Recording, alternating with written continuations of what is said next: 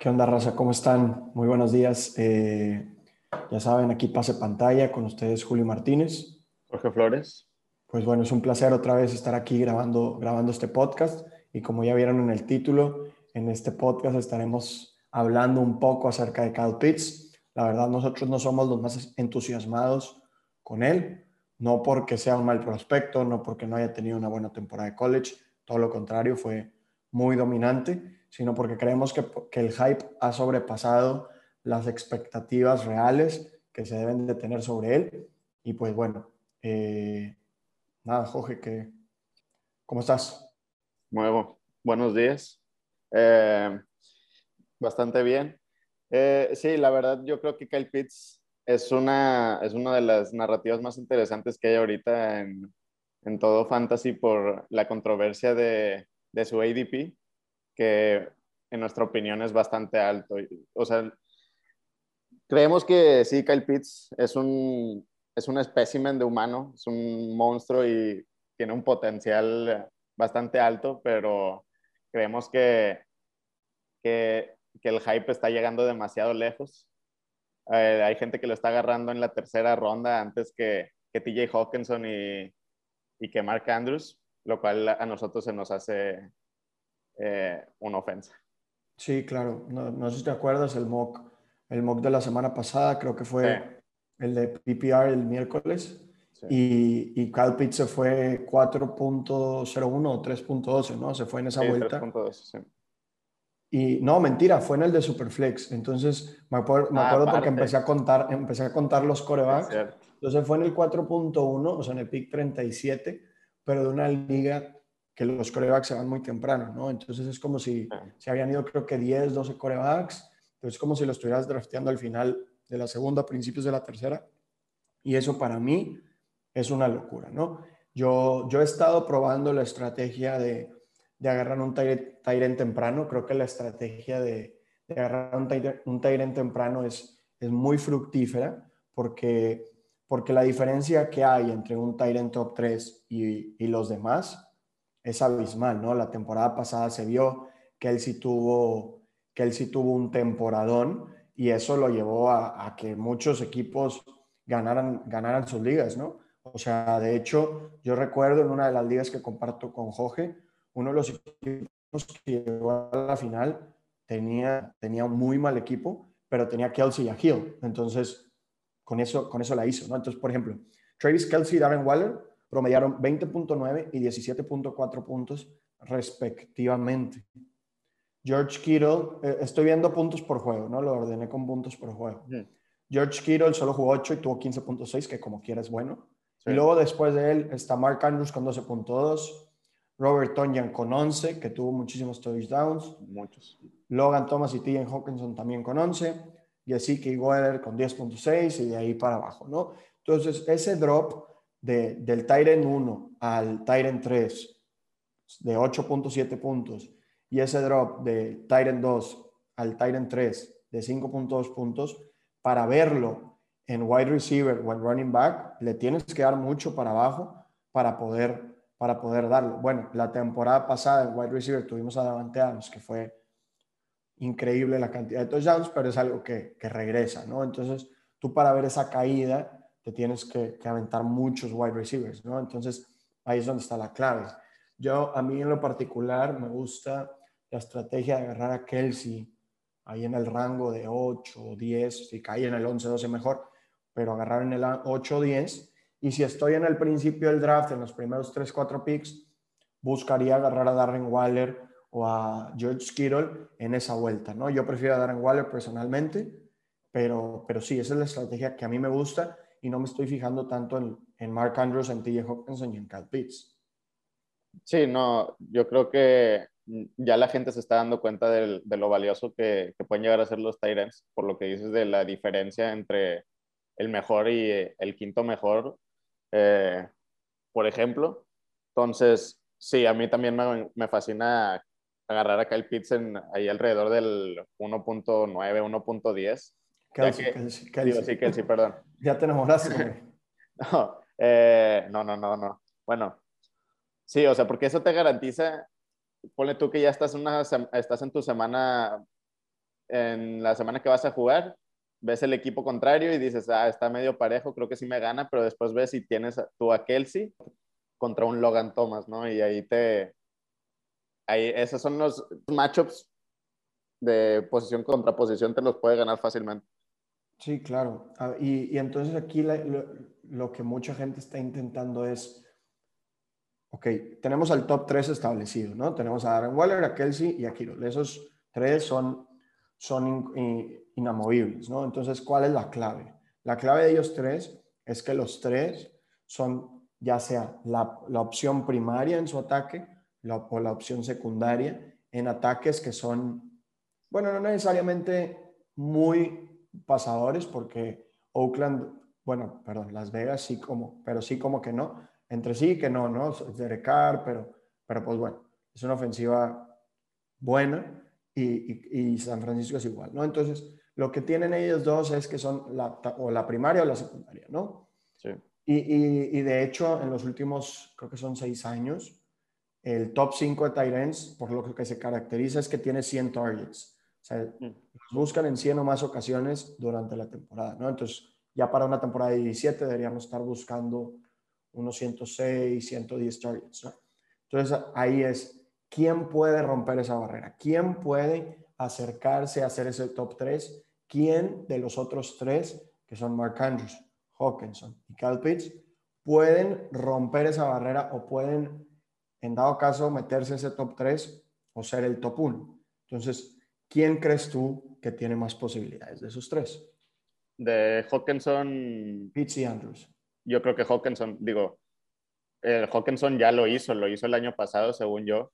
Eh, y, y, y, con un snapshot de bastante bajo, no me acuerdo exactamente cómo fue, pero me acuerdo que el más alto que tuvo fue como 84% en un juego lo cual es, es de los peores juegos de Snapchat que tiene Kirol y, bueno, más bien Waller. Kirol sí tuvo malos Snapchats porque salió por lesiones, pero, pero sí, o sea, yo creo que ese Snapchat va solo puede subir para Hawkinson y más ahora como con la falta de armas que, que tiene, creo que va a ser el, el claro, es el mejor jugador de esa ofensiva, al final de cuentas. Sí y lo van a estar buscando y buscando y buscando. Y, y, si no lo hacen, o sea, algo está mal en Detroit. Sí, fíjate, yo siempre, a mí siempre me ha gustado mucho Mark Andrews. Siempre he tenido, o sea, siempre me ha gustado agarrarlo, ¿no? Digo, no solo agarrar talento temprano, creo que este va a ser el primer año en que lo haga, pero siempre intentaba como tradear por él, ¿no? Ya, ya estando dentro de la temporada. Pero TJ Hawkinson la temporada pasada no rompió el 100, pero tuvo 98, ¿no? Entonces ah. estuvo ahí a dos targets, ¿no? Que, que realmente, digo, claro que es mejor tener dos targets más, ¿verdad? Pero, es, o sea, es, es ignorable. Pues TJ Hawkinson prácticamente rompió esa barrera. Y yo creo que este año, como dice Jorge, va a subir, pero increíble. Yo creo que podría tener hasta 100, pero recepciones. Porque realmente, ve, escucha el depth chart. Te lo voy a decir. En tight end es TJ Hawkinson y Hunter Bryant. En wide receiver es Breshad Perryman, Tyrell Williams, Quinte Cephus, Daniel Mendola, Jerónimo Allison, Caliph Raymond, Jonathan Adams, Sage Surratt, Damian Redley y Amon Razor Brown. O sea, miajas. Tyrell Williams antes jugaba en, Las Vegas, era malísimo. Jerónimo Allison estuvo un rato en Green Bay, también era malísimo. Quinte Cephus, la temporada pasada tuvo un buen partido y desapareció por completo. Daniel Mendola, creo que tiene como 55 años, lleva aquí en la liga toda la vida. Entonces, y Amon Rainson Brown es un, es un wide receiver que ha tenido hype, pero no me acuerdo si es segunda o tercera ronda, ¿no? O sea, no es como que es Rashad Bateman o es eh, Jamar Chase. Es, es, un chavo, es un chavo de tercera ronda, ¿no? Y por algo es tercera ronda. Aunque nos guste y todo, es tercera ronda. Digo, Michael Gallup fue tercera ronda y lo que quieras, pero pues no suelen estar tan listos para la NFL, ¿no? Y más para un rol primario. Entonces, TJ Hawkinson o sea, yo, yo el otro día que estaba haciendo las proyecciones decía, es que a quién le pongo, o sea, a quién le doy share, porque la temporada pasada Marvin Jones tuvo 20%. Sí. Pero yo ahora decía, ¿a quién le doy? O sea, ok, le voy a dar a ti Hawkins una parte, a Swift otra parte, pero de ahí en fuera, ¿qué pasó? Entonces ahí fue cuando me di cuenta que, que Swift debería estar más alto en mis rankings, porque no hay nadie más que cache, pero TJ Hawkinson entonces tendría una posibilidad grandísima de, romper ese top 3, ¿no? Sí. Y, Mark Andrews, Mark Andrews no, le veo tanta, tanta posibilidad porque, porque aunque sí va a tener volumen o ese buen share, sabemos que, que la ofensiva de Baltimore no pasa tanto y creo que Watkins y Bateman se van a llevar una buena parte. Entonces Mark Andrews va, va, a seguir con su, con su 20 poquito que le, que, le, que le da para romper ese 100 que sabemos que es el número mágico, pero no creo que, que le dé lo suficiente como para tener un volumen que, que, rompa ese top 3, ¿no? Pero entonces vamos, vamos al caso de Kyle Pitts, ¿no? Kyle Pitts se fue Julio Jones. Entonces Kyle Pitts debería ser la segunda opción en ese pase, en esa, en esa ofensiva, ¿no? Entonces, ¿por qué no te gusta?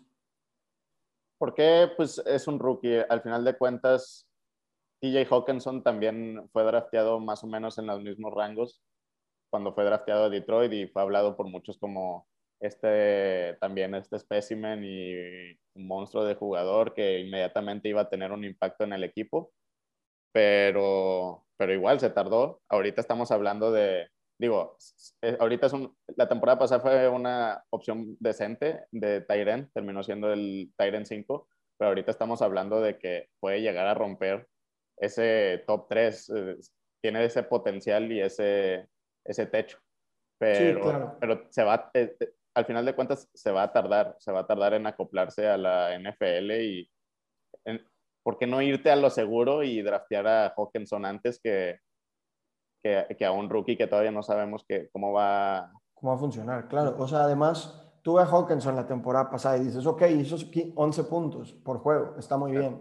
Fue el Tyrant 5 total y fue el Tyrant 7 en, en, puntos por juego. Sí, el problema es que Mike Gesicki, Goedert, Hunter Henry, Noah Fant, John Smith, Robert Tonyan, Logan Thomas, que son mucho más baratos, hicieron lo mismo o un punto por juego menos, que realmente, claro, todos hemos perdido un, partido por menos de un punto, pero pues son promedios, ¿no? Entonces, a final de cuentas, pues pues no es tanto, ¿no? O, un Dalton Schultz que hizo 9.2 por partido, un, un Eric Ebron 9.5, o sea, dices, ok, T. Hawkinson fue bueno, pero no valió el precio, ¿no? Entonces, ese es el riesgo que yo veo con Kyle Pitts, ¿no? Para que, para que sepan, Kyle Pitts ahorita está siendo drafteado en, en redraft, como él, como en, la, en la ronda 40, digo en la ronda, en el pick 46, que viene siendo a finales de la cuarta.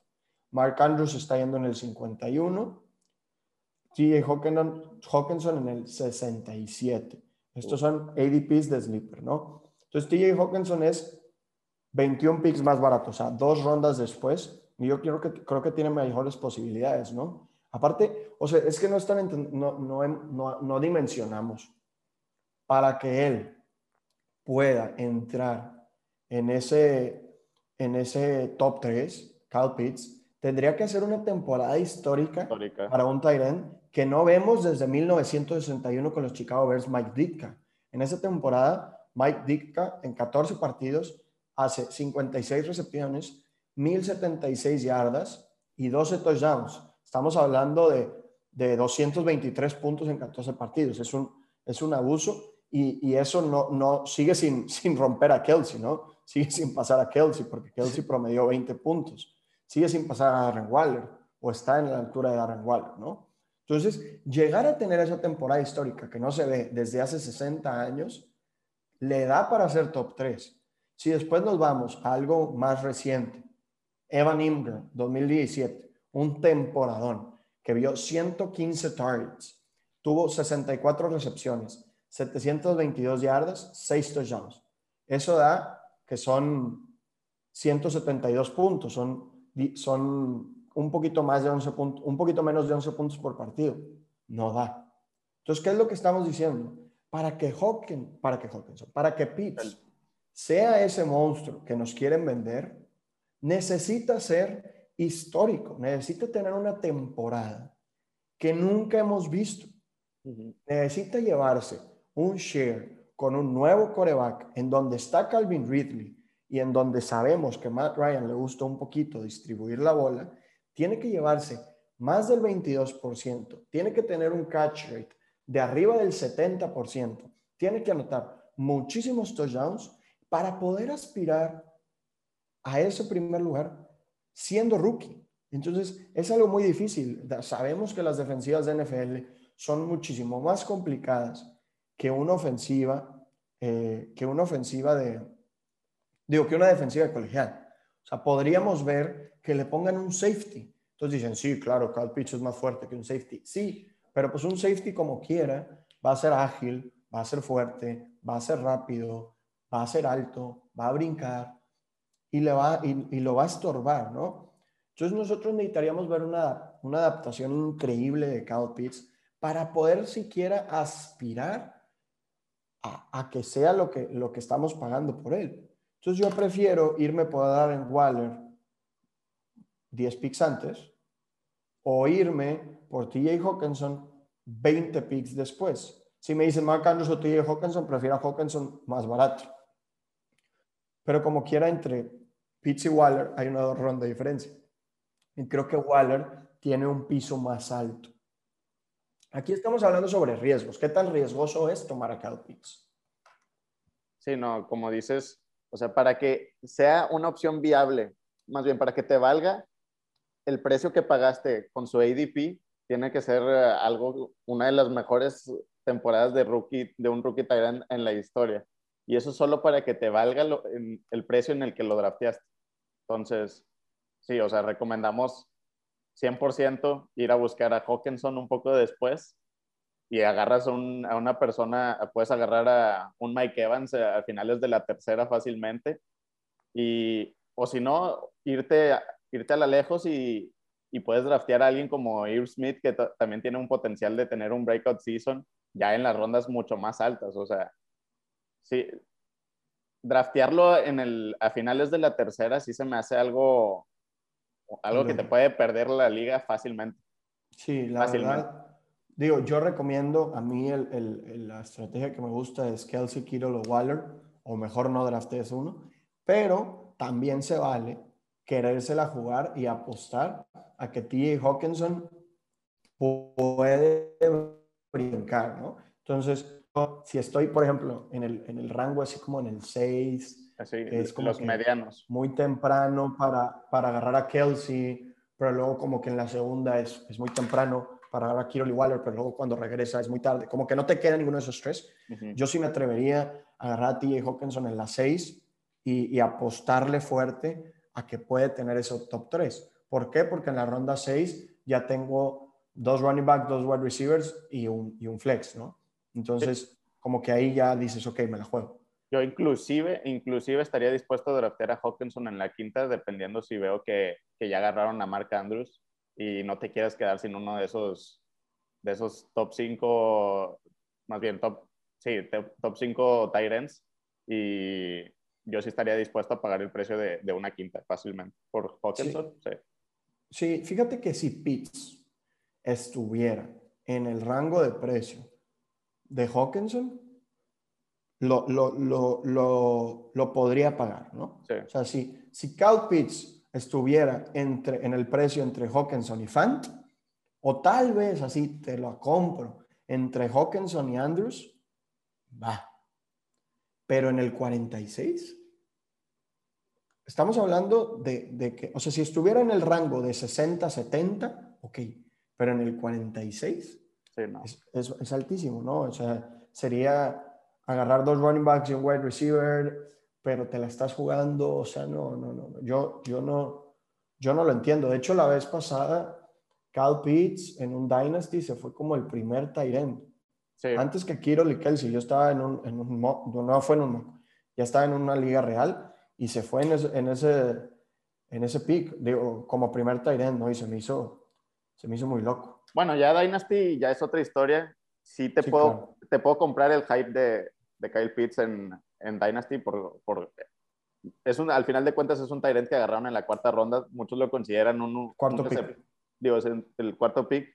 Muchos lo consideran como receptor, ni siquiera como end. Eh, o sea, podría ser un Tyrant que te haga números de, de un receptor uno eh, ya en unos cuantos años. Es un tiene 20 años, o sea, todavía no cumple los 21. Eh, y sí, que, está, que yo creo que Atlanta depositó demasiada confianza en él para draftearlo en el cuarto pick cuando tenían ahí varios, varios huecos que podían bien eh, tapar agarrando un liniero ofensivo, por ejemplo, lo que sea. Creo que eso significa, significa que Atlanta le tiene bastante confianza, pero sí, en redraft. Entonces, no estamos diciendo, como dice Julio, no estamos diciendo que sea un boss o que vaya a tener una temporada muy mala, pero para el precio que cuesta ahorita, no lo vale y, y sí te puede causar que pierdas una liga. Sí, claro, no, no hay un solo, en lo personal, no hay un solo jugador que no me guste. A mí lo que me gusta o no me gusta son los precios, ¿no? Entonces, si está muy caro, no lo pago porque no creo que me vaya a regresar ese precio que yo pagué. En el caso de Cal Pitts es esto. Entonces, por ejemplo, pero siempre hay que estar muy atentos a cómo rankea cada una de las plataformas a los jugadores. Yo últimamente, o más bien durante todo este tiempo, he estado haciendo mocks solamente en Sleeper. Pero ¿qué pasa? Me acuerdo la temporada pasada, yo estaba haciendo mis drafts, yo siempre lo hago en nfl.com. Entonces, yo estaba en nfl.com y luego tuve uno en Yahoo y Darren Waller, por alguna razón, aparecían los picks 80s o 70s.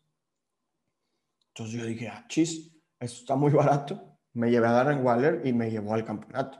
Si no fuera porque tenía a Darren Waller, no quedaba campeón. Entonces siempre hay que estar muchos, muy atentos a esos precios que ponen cada una de las plataformas, porque a veces lo ponen, o sea, sí tienen como que ADPs, pero luego están rankeados así como que en un X ranking, así le llama Yahoo, y que, es, quién sabe, pero así lo tienen rankeado. Entonces, eh, según yo antes NFL.com digo, lo tenía rankeado con respecto a los a los de Fabiano, pero ahora que Fabiano está en Sports Illustrated, la verdad no sé esos rankings están en referencia a qué. Y como no mucha gente moquea en, en nfl.com, pues la, verdad no sé, no sé cómo le hagan, ¿no? Entonces hay que, hay que estar muy atentos a los, a los precios que cada uno de estos tengan. Y les digo, por eso les dije, si está en el 60, 70, te la compro. ¿Por qué? Porque si tiene un escenario en donde la rompe pero ese escenario es de baja probabilidad.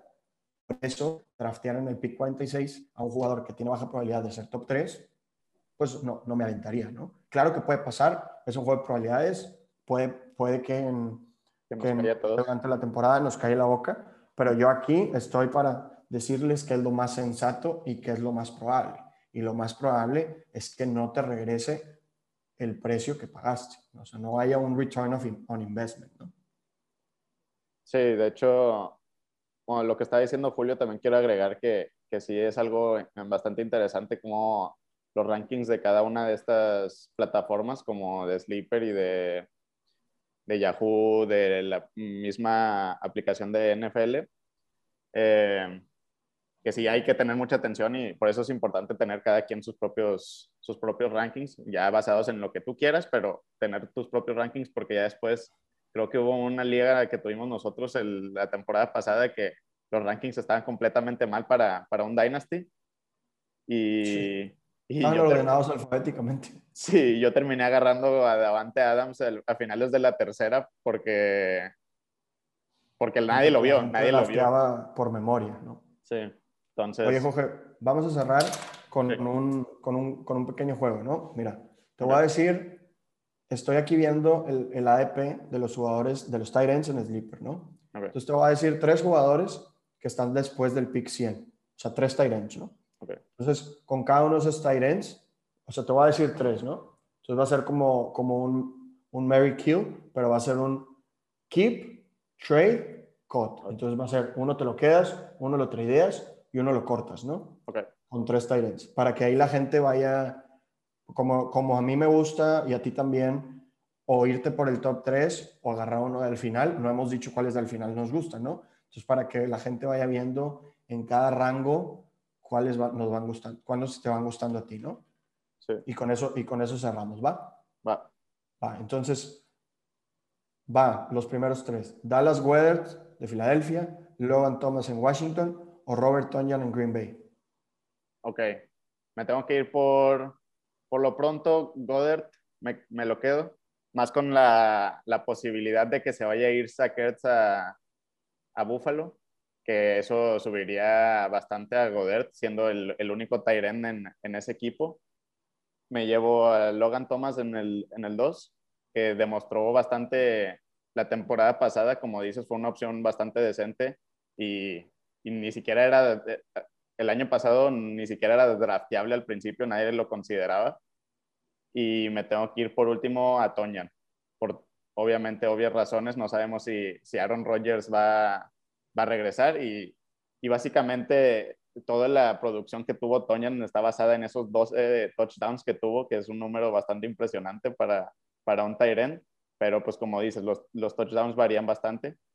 Y, y sí, no es nada seguro, no es es mucho de variables. Entonces, sí, yo me iría, me quedo con Godert, tradeo a Logan Thomas y corto a, ¿a quién era? A Thomas.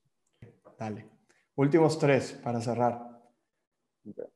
Evan Ingram de Nueva York, John Smith, el otro Tyrant de Nueva Inglaterra, y Austin Hooper de Cleveland. Uy, ese creo que es el más difícil de todos. no me gustaría tener a ninguno de los tres. Eh, creo que me quedo con, con John Smith por el simple potencial de, de, que puede, ser el, puede llegar a ser el, el arma principal de, de, los Patriotas. Creo que tradeo a Hooper. Sí, corto a Evan, Evan Ingram.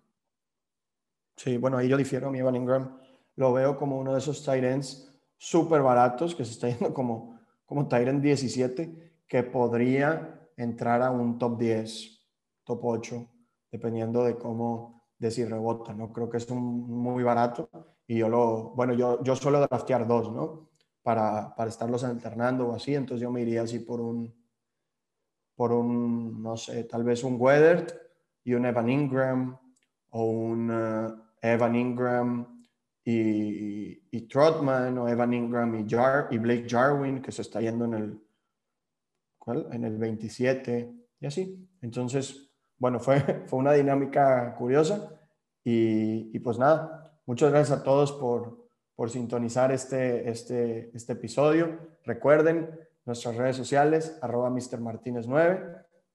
Y arroba Jorge Flores, e guion bajo. Y en todos lados estamos como, bueno, esas son nuestras redes sociales en Twitter y en todos lados estamos como pase pantalla guion, bajo FF, ya sea que estés aquí en YouTube, si estás aquí en YouTube, dale like y suscríbete, nos ayuda un montón. Si estás en, en, Spotify o en Apple Podcast, dale like, eh, suscríbete, deja un review de cinco estrellas, todo. Y pues bueno, compártelo. O si no quieres que, que nadie de tu liga sepa estas buenas estrategias, pues no lo hagas. Pero, pero bueno, muchas gracias por escucharnos y, y nos vemos hasta la próxima. Muchas gracias. Hasta luego. Chao.